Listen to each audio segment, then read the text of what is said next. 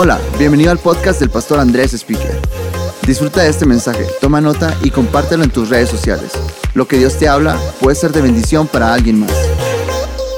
Vamos a dar una fuerte bienvenida a todos los campus Más Vida, a todos los que se conectan en diferentes partes del mundo con nosotros el día de hoy. Bienvenidos. Qué gusto estar con todos ustedes y poder compartir la palabra de Dios. Eh, cada año en octubre tenemos algo que yo llamo Domingo de Visión. Y he, decidido este año que ese Domingo de Visión lo vamos a tener en enero, esa parte profética donde hablamos el pensamiento de Dios, los pensamientos de Dios para nosotros como más vida, como esta iglesia local. Eh, es un mensaje profético. Profético significa los pensamientos de Dios, expresar lo que están los pensamientos de Dios para nosotros. ¿sí? Y vamos a dar ese mensaje profético en enero luego lo doy en octubre y llega enero y se les olvida. Entonces vamos a hacerlo en, enero. Pero el día de hoy quiero compartirles algo de ese domingo eh, de visión que son nuestros, algunos de nuestros sueños para el 2020. He estado hablando este mes, estas últimas semanas, acerca de un nuevo normal. ¿Cuántos le pueden creer a Dios? que veremos nuevos normales en nuestra vida, nuevos normales en la familia, en el trabajo, vamos a ver nuevos normales pero también vamos a ser nuevos normales en más vida.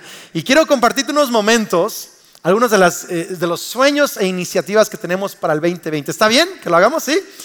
Número uno, más Vida León, Guanajuato. Ahora, algunos saben que eh, ya hemos tenido reuniones en las tardes, los domingos, rentamos un salón de eventos, llegan 200, 300, hemos tenido hasta 400 personas, pero aún no tenemos una apertura oficial, no tenemos todavía un lugar donde podamos reunirnos en las mañanas, el equipo necesario. Entonces el próximo año queremos comprar el equipo necesario de alabanza para niños, para todo lo que se requiere y rentar un local fijo para que eh, en el 2020 podamos tener ya una apertura oficial abierta a toda la ciudad, reuniones en la mañana, en la tarde y podamos eh, lanzar la iglesia en León, Guanajuato. ¿Alguien está emocionado por eso? Vamos, hay que celebrar León, más vida León, Guanajuato. Segundo, eh, vamos a estar participando, como cada año lo hacemos, damos una primicia de las primicias a ministerios en, la nación de Israel que están evangelizando a judíos. Yo creo que como cuando bendecimos a Israel somos bendecidos, es lo que dice la palabra de Dios. Sí, hay que orar por ellos, pero también llevar la palabra de Dios a los judíos y, y les voy a estar enseñando en enero algunos de los ministerios eh, eh, que estamos apoyando, que están evangelizando a judíos en Israel. Es algo extraordinario, extraordinario. También el próximo año, más vida, vamos a plantar una iglesia, misión en Venezuela, en el país de Venezuela. Vamos, yo pensé que íbamos a emocionarnos un poco más por eso. No sé si hay algún venezolano escuchándonos, pero vamos para Venezuela y los pastores Eifer y Joana eh, están siendo mentoreados por el equipo de Más Vida y va a ser una, tenemos iglesias misiones en España, en Cuba y ahora también en Venezuela. Qué alegría, ¿no? Eh, también tenemos, vamos a abrir un nuevo campus en el 2020, un nuevo campus en el y ese campus es, no les voy, no les voy a decir ahorita, les voy a decir en enero. Tengo que dejarles algunos secretos para enero. Eh, pero, pero, les puedo decir esto, no, quieres perderte esa reunión de enero porque Honestamente yo pensé que, ese campus iba a suceder en, varios años, no, ahorita. Pero el, último mes Dios me sorprendió con, unas puertas abiertas que de verdad, o sea, estoy bien sorprendido. Y, no, es que quiero, quiero, no quiero spoilearlo, o sea, quiero dejarlo para enero. Así que eh, venga otra vez en enero y se va a enterar, ¿ok? Pero créame, créame que se va a ir para atrás cuando se entere, ¿sale? También vamos a tener nuevos proyectos misioneros. Cada año enviamos eh, misioneros a corto, mediano y largo plazo a diferentes países, eh, hacer trabajo de misiones y no va a ser la excepción. Mi sueño es que algún día tengamos misioneros de tiempo completo, que quiero que cada año hagamos algo para que en un, en un corto, pero en un mediano, largo plazo tengamos misioneros de tiempo completo en los 10 lugares menos evangelizados en el Medio Oriente. Entonces quiero que demos pasos estos próximos años hacia lograr eso. Otra cosa que vamos a hacer el próximo año también es eh, las misiones digitales.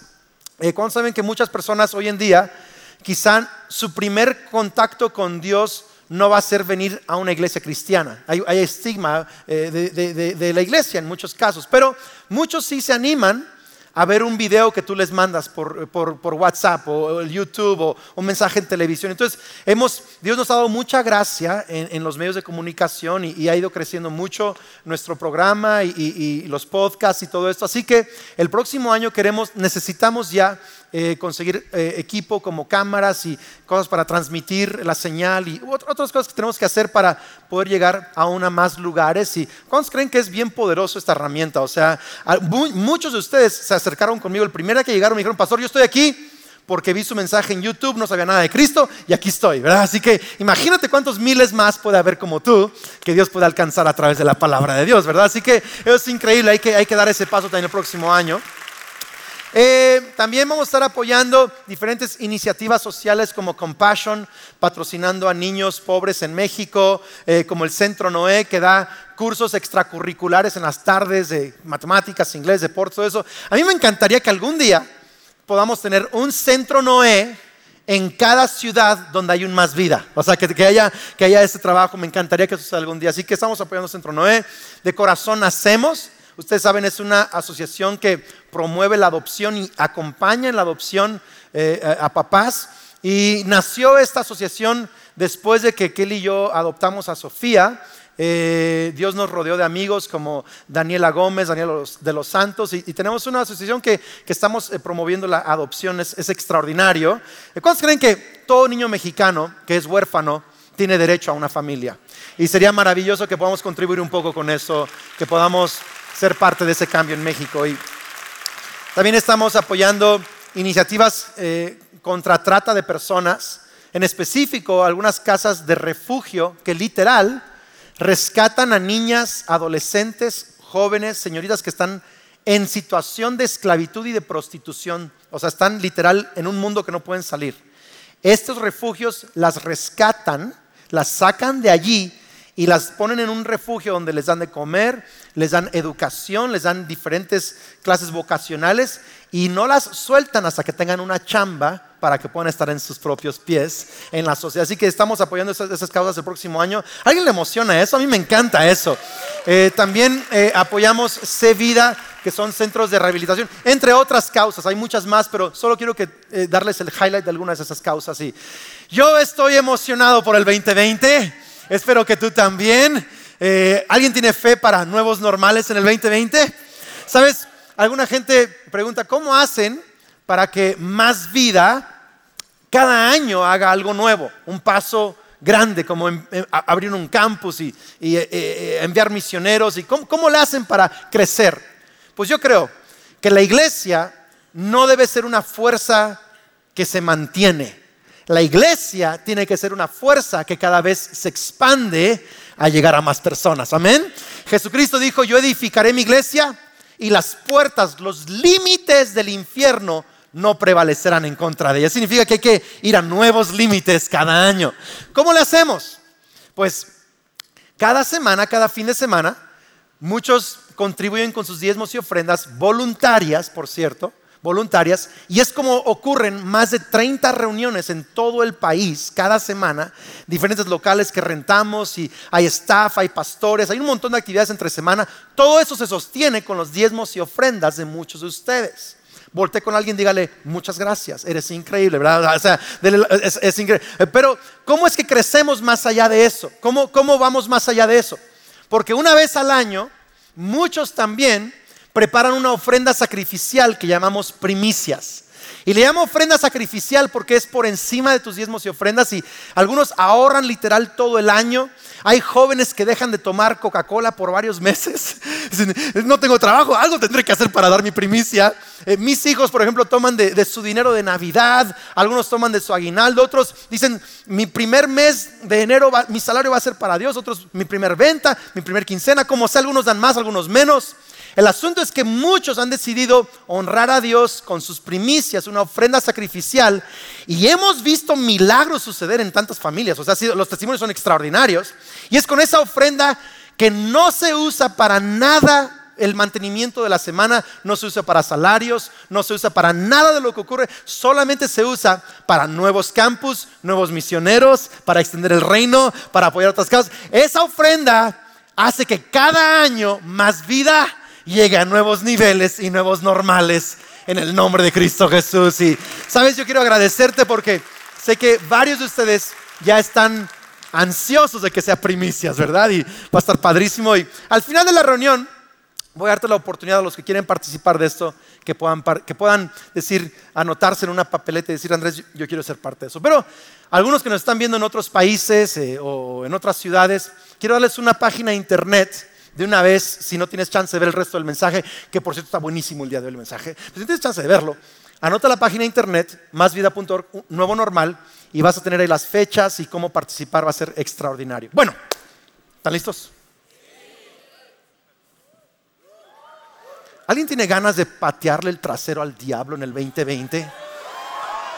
Es, más, yo, yo siento que Dios va a empezar a darte victorias antes que empiece el 2020. Yo, yo que para algunos de ustedes, el final de este año ya va a ser el comienzo de un nuevo normal para ustedes. Ya van a empezar a ver la ola levantarse antes del 2020. ¿Alguien lo puede creer?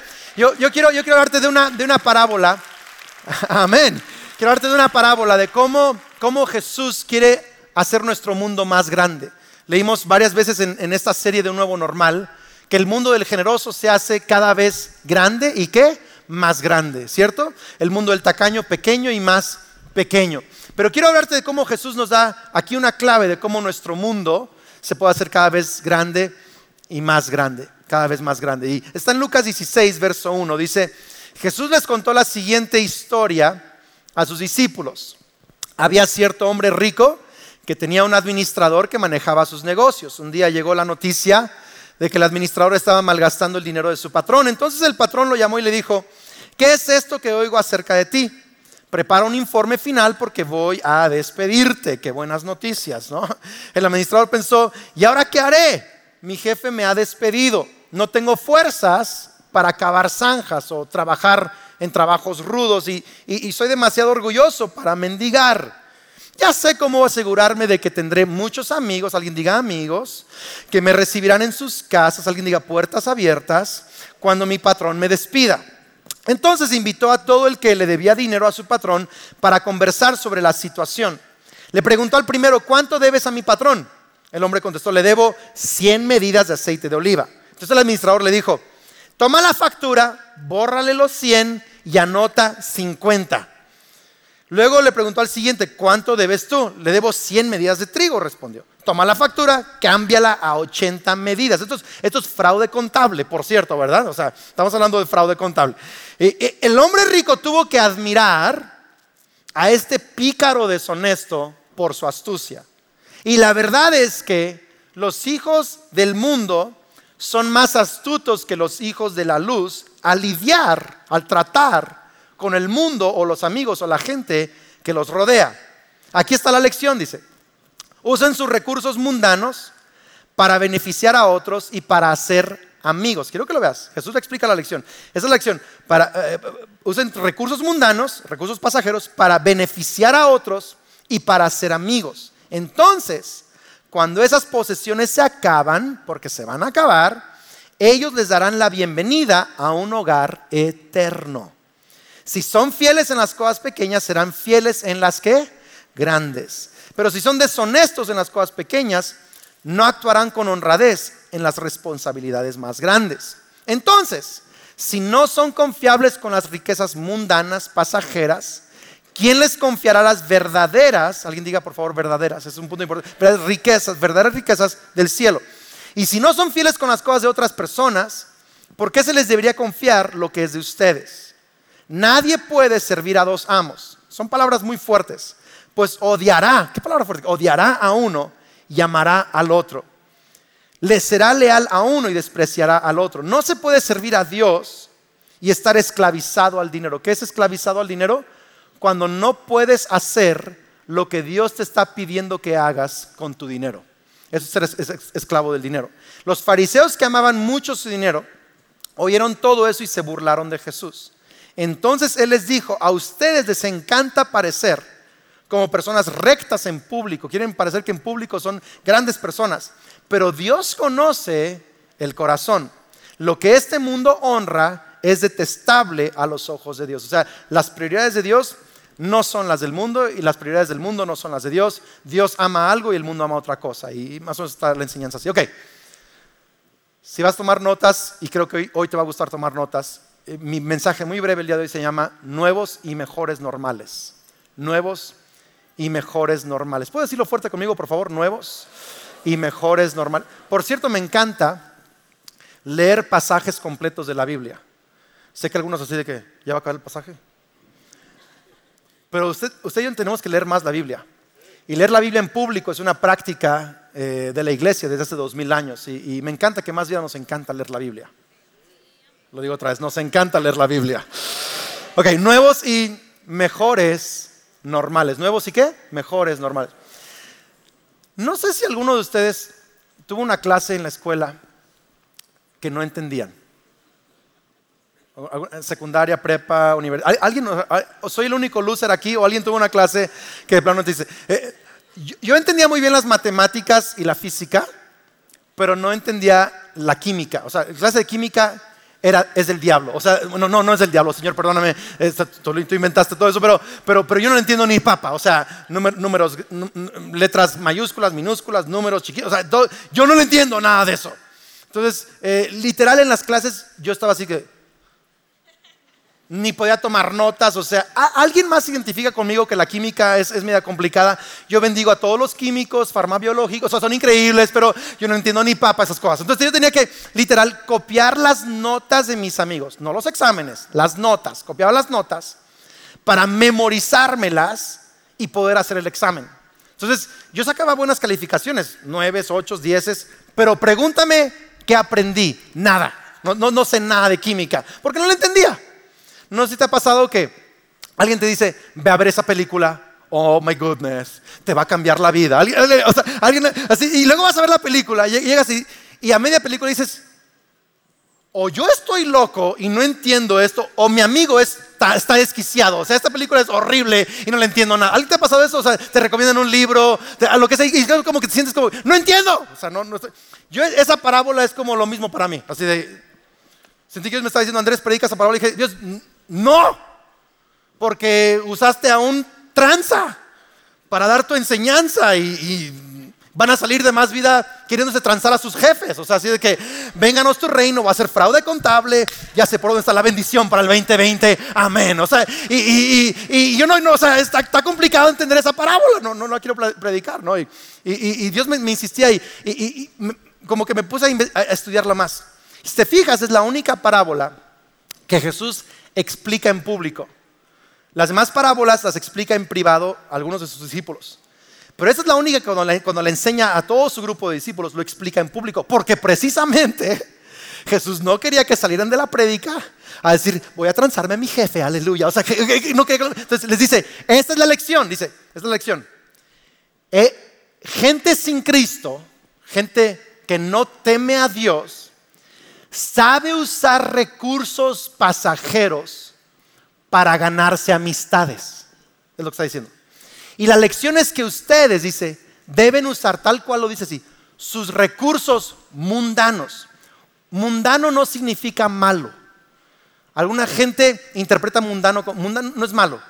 Mundano simplemente significa pasajero. Hay cosas mundanas que son malas pero no todo lo mundano es malo, simplemente significa es pasajero, es terrenal. Dice, usen sus riquezas mundanas, dice, para que puedan beneficiar a otros, ¿cierto eso o no? Y de esa manera ustedes tendrán puertas abiertas en su hogar eterno.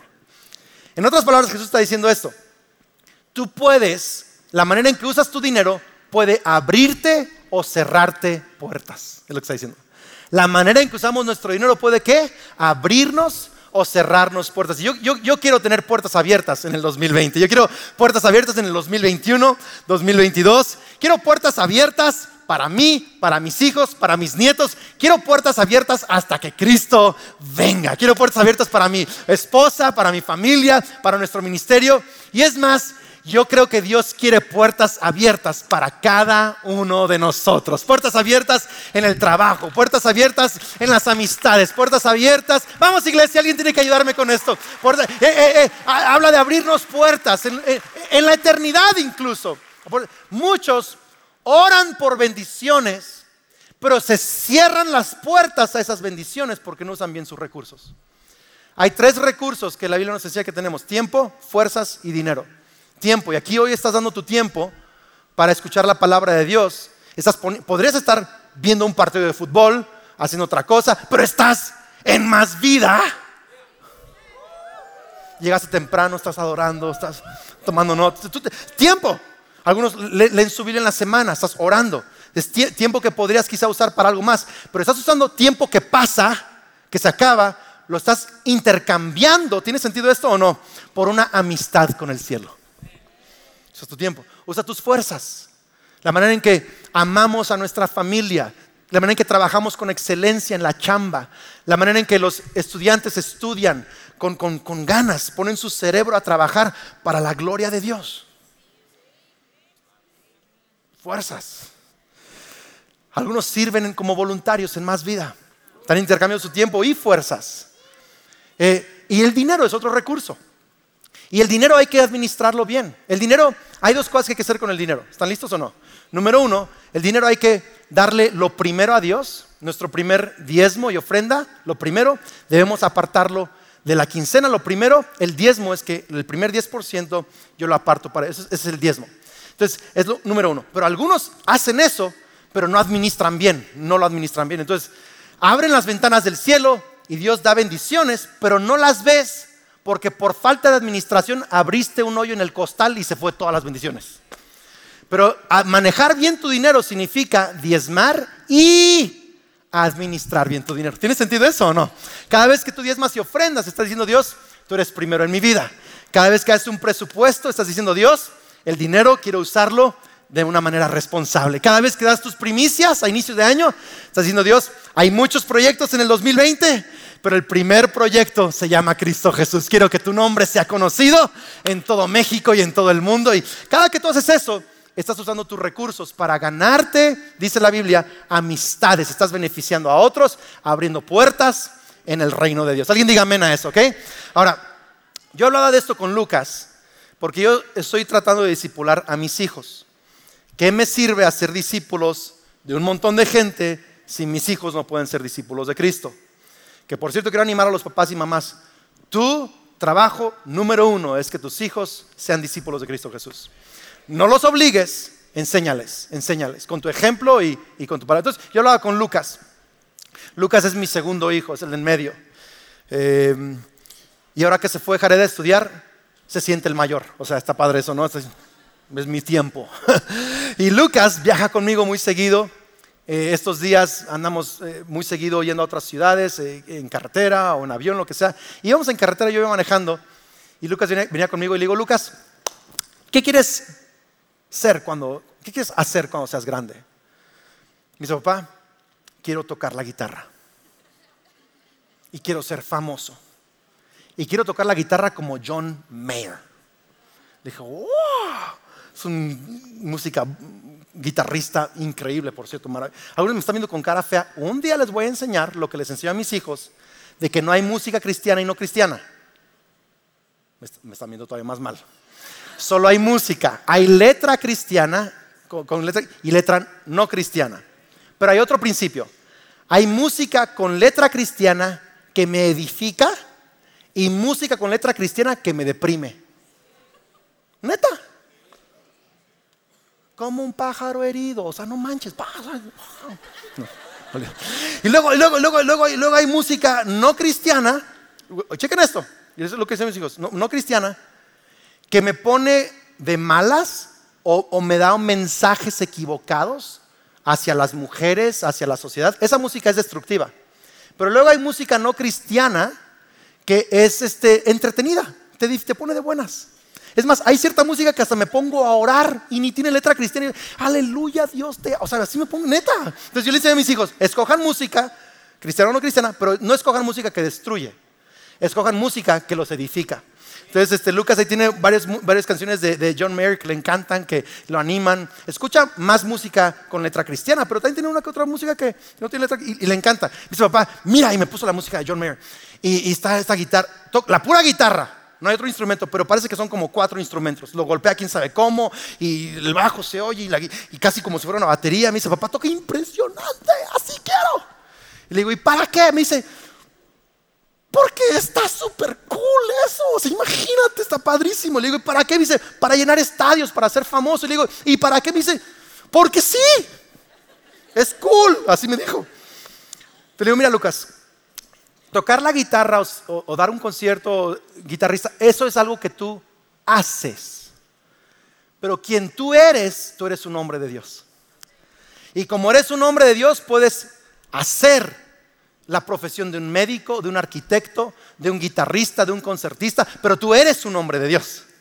Y como un hombre de Dios, cuando toques esa guitarra y hagas conciertos y te hagas famoso, tienes que hacer eso para la gloria de Dios. Porque un hombre tiene que hacer, de Dios tiene que hacer todo para la gloria de Dios. Tienes que amar a tu familia como Dios ama a la iglesia. Tienes que tratar a la gente en esos conciertos con el amor de Cristo. Que, que al tocar, sea letra cristiana o letra solo para entretener, que de ti reciban el, impulso, la fuerza del Espíritu Santo que está viviendo en ti. Que gente sea animada, sea bendecida. No importa lo que hagas, pero eres, eres, un hombre de Dios, lo vas a hacer con integridad, con amor, con fidelidad, con honestidad. Entonces yo empecé a hablarle todo esto y le dije, ¿sabes qué? Le dije, y, cuando, y a ganar mucho dinero, acuérdate de apoyar a personas necesitadas, da a los pobres, da buenos empleos y da tu diezmo y ya sabes quién es tu pastor. Y Lucas, Lucas me, dijo, me dijo, papá, yo pensé que me iba a decir amén a todo eso, ¿no? Pero me dijo, papá, ¿no se te hace medio egoísta de Dios que quiere que todo lo hagamos para Él? No haga esa cara de sorprendido porque usted lo ha pensado, nomás no lo ha dicho. O sea, muchos así se sienten y dicen, no, puedo hacer esa pregunta en voz fuerte porque mm, no es de cristianos. Y yo, iba a responderle como pastor religioso fariseo, ¿no? Así de, cállese la boca con esas preguntas diabólicas. O sea, yo me, casi, ¿no? casi quería contestarle así. Pero, pero, pero, pero me di cuenta que este momento era un momento muy importante para él en su, en su caminar con Cristo. O sea, e, esta pregunta no nació de un corazón rebelde, nació de un corazón hambriento por saber y vivimos en un mundo caído donde están compitiendo pensamientos equivocados y pensamientos, o sea, hay, hay, esa realidad. Entonces, me dejó mudo, ¿eh? O sea, me quedé mudo hace unos minutos.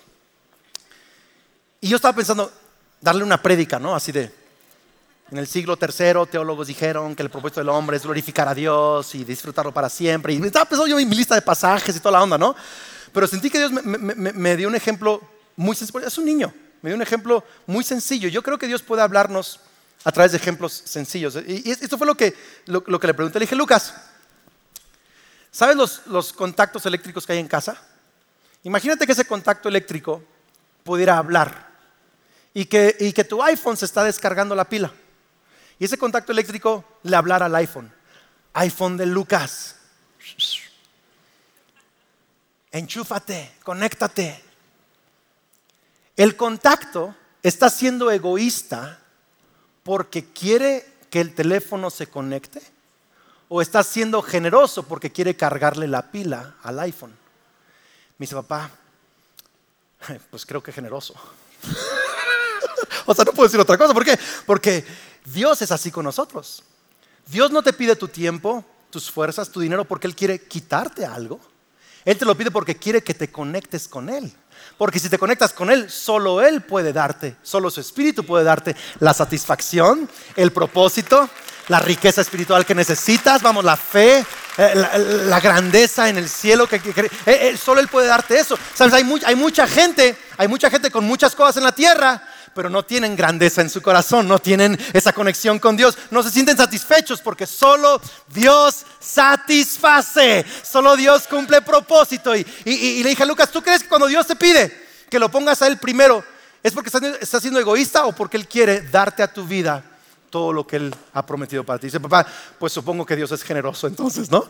Y el punto es este, quiero que sepas esto, quiero que te lo memorices, te lo puedes tatuar si te, te da tu conciencia permiso, o no te lo tatúes si no te da tu conciencia permiso, puedes tuitearlo, puedes, puedes eh, instagramear lo que tú quieras. Dios quiere que lo pongas a Él primero, porque quiere lo mejor para tu vida.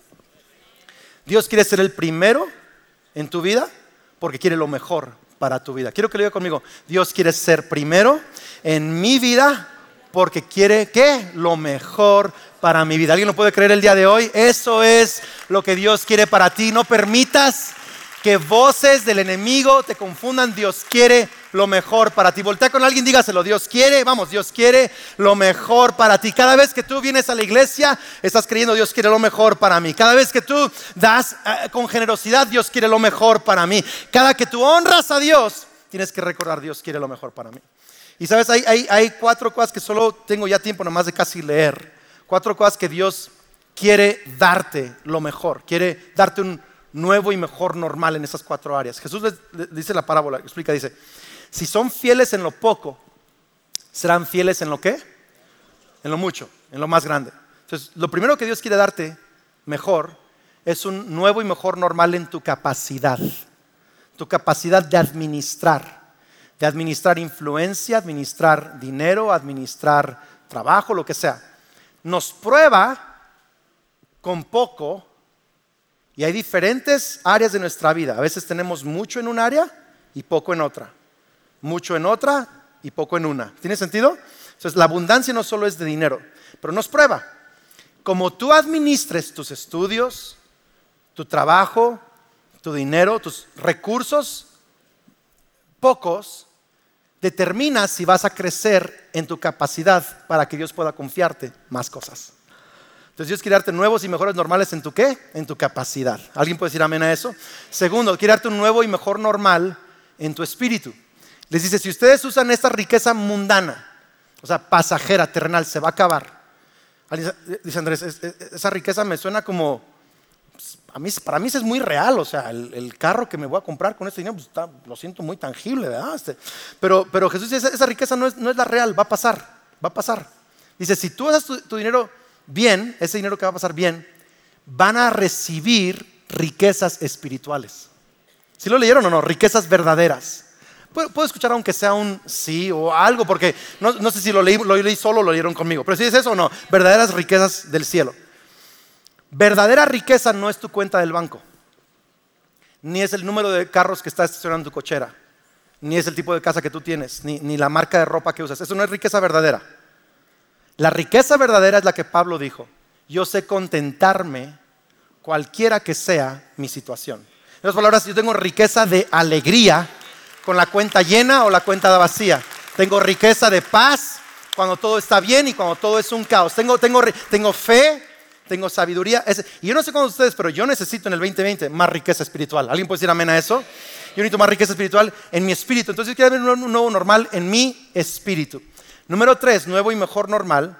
Dios quiere darnos un nuevo y mejor normal en nuestro propósito. Alguien diga conmigo propósito. ¿Por qué digo mi propósito? Porque muchos queremos que Dios nos dé lo nuestro, lo mío, mi propósito, mi herencia, mi bendición.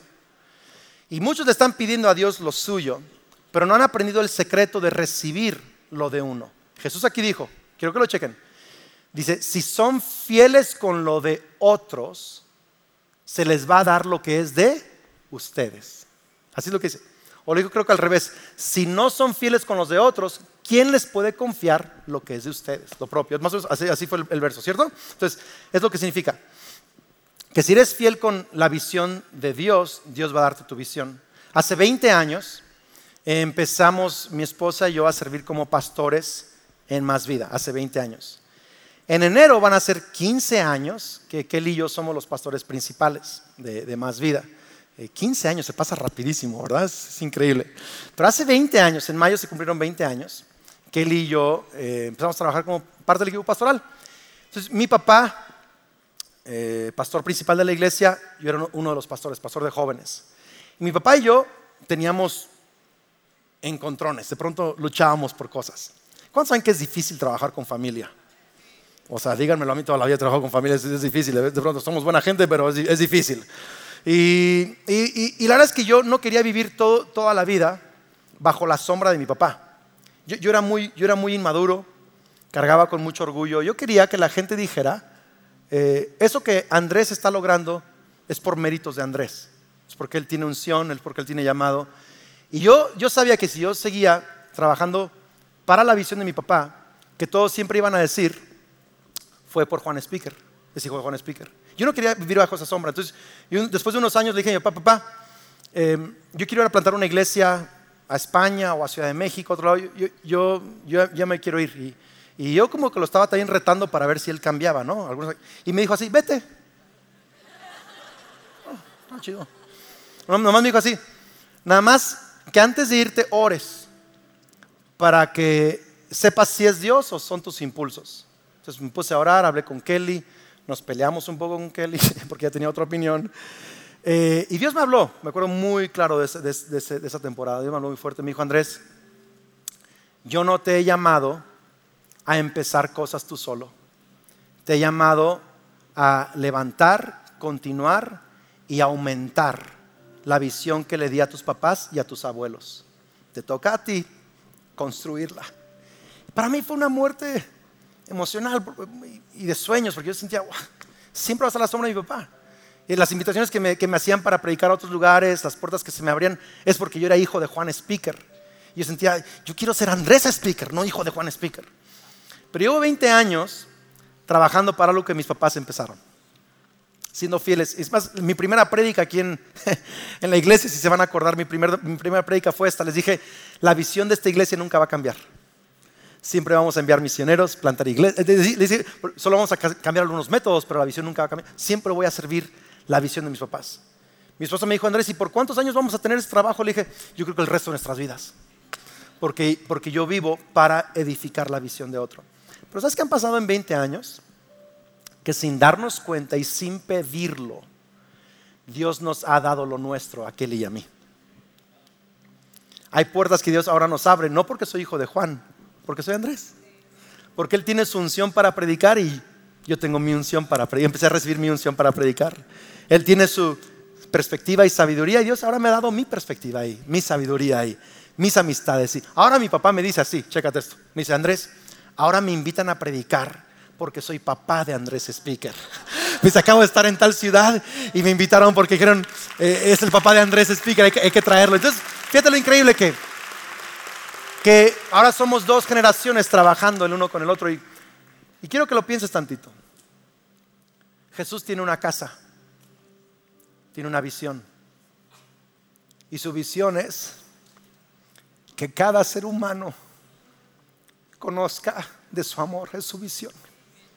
¿Sabes qué hace Jesús de lunes a domingo en Morelia, en Ciudad de México, en China, en España, en Cuba, en Venezuela? Está edificando su iglesia. Esa es su visión. Y él está preguntando, con esta parábola, está preguntando algo. Es diciendo, ¿cuántos de ustedes están dispuestos a usar su dinero, su tiempo, sus fuerzas? No para construir su visión propia, sino para construir mi visión. Para abrir nuevas iglesias, enviar misioneros, levantar. ¿Cuántos están dispuestos a, a sembrar en mi visión, mi propósito? Si lo haces, está diciendo que si lo haces, sin darte cuenta te voy a ir dando lo tuyo a tu tiempo, tu herencia te va a llegar, tu propósito te va a llegar, lo propio te va a llegar porque estás edificando. Vamos iglesia, la casa de... ¿Alguien puede celebrar eso el día de hoy? Yo quiero animarnos. yo, sé que, yo sé, yo sé que, es, que, faltan unos minutos más, pero me encantaría si podemos sentarnos y aguanta tantito.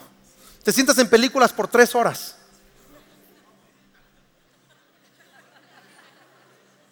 Y apenas llevo 40 minutos predicando y ya cuando va a acabar, cuando va a acabar.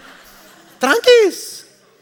Dios está aquí en este lugar ahorita y, eh, quizás me estás viendo por otro país. Dios, Dios, ahorita está tocando el corazón y quiero que escuches esto. Hay un cuarto normal que necesitas escuchar. Jesús les, les, dice a los fariseos, o sea, los confronta, les dice, no puedes servir a Dios y a las riquezas. Porque vas a odiar a uno y ¿qué vas a hacer? Amar a otro. O sea, Dios dice, no, no, no puedes amar a tu dinero y amarme al mismo tiempo. Vas, tienes que escoger. Y luego les dice así a los fariseos, que amaban mucho su dinero, dice el pasaje, se burlaron de Jesús. Siempre que alguien critica o se enoja cuando alguien habla del dinero o de la generosidad, es porque esa persona tiene un problema con el dinero. Siempre que alguien piensa que otro tiene problema con el dinero, es porque él mismo tiene problema con el dinero. Y Jesús les dice, miren, ustedes quieren aparecer rectos, quieren aparecer buenos. pero Dios conoce su corazón. Y les dice así, ustedes no aman lo que Dios ama.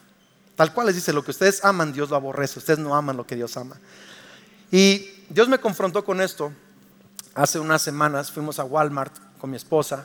¿Alguien va a Walmart con su esposa a veces? ¿Al súper? ¿De pronto hacen eso?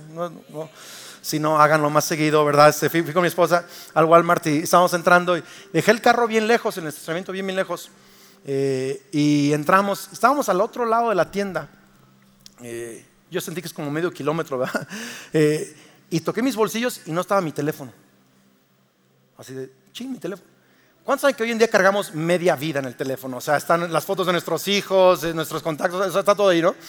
Entonces, y luego yo tengo un estuche en mi teléfono que, es como mi cartera, tiene, tiene, mis identificaciones, mi tarjeta bancaria, todo, todo, está ahí. Entonces, el corazón se me fue al piso, o sea, y, salí corriendo. Le dije a mi esposa, ahorita vengo, ni le dije para dónde iba y salí Forrest Gump así, corriendo, ¿me explico? O sea, bye, ¿no? Corrí, atravesé todo el estacionamiento Llegué al carro, abrí el carro y ahí estaba el teléfono y ¡ah! suspiré así, dice, ¡ah! hice esto, ¿no? Tal cual, mi corazón así, y regresé caminando a ver a mi esposa, iba yo todo sudado, o sea, sudado, este, con el corazón así, y, sentí que Dios, me, me, habló un poquito, me dijo, Andrés, ¿te imaginas si mi iglesia corriera tras de los perdidos como tú corriste detrás de tu teléfono? ¿Te imaginas que amaran lo que yo amo? ¿Sabes lo que Jesús promete en este pasaje? Que si tú usas tu dinero para la causa de Cristo, Él va a alinear tus prioridades. Va a cambiar tu corazón. En otro pasaje dijo, donde está tu tesoro, estará también tu qué? Tu corazón. Yo corrí, mi corazón se agitó porque ahí estaba mi teléfono. Pero te imaginas si tú y yo en el 2020 crezcamos un poco más en amar a nuestra familia como Cristo la ama, en amar a nuestra ciudad como Cristo la ama, en ir por gente en otros países que no conocen de Jesús. ¿Cuántos saben que Dios le está buscando un pueblo, una mujer, un hombre, un joven que diga, Dios, yo quiero amar lo que tú amas, odiar lo que odias y correr por lo que tú corres? Vamos, iglesia, ¿alguien quiere eso en su corazón? ¿Alguien quiere crecer un poco más en sus prioridades en el 2020? Esperamos que este mensaje te ayude en tu caminar. No olvides suscribirte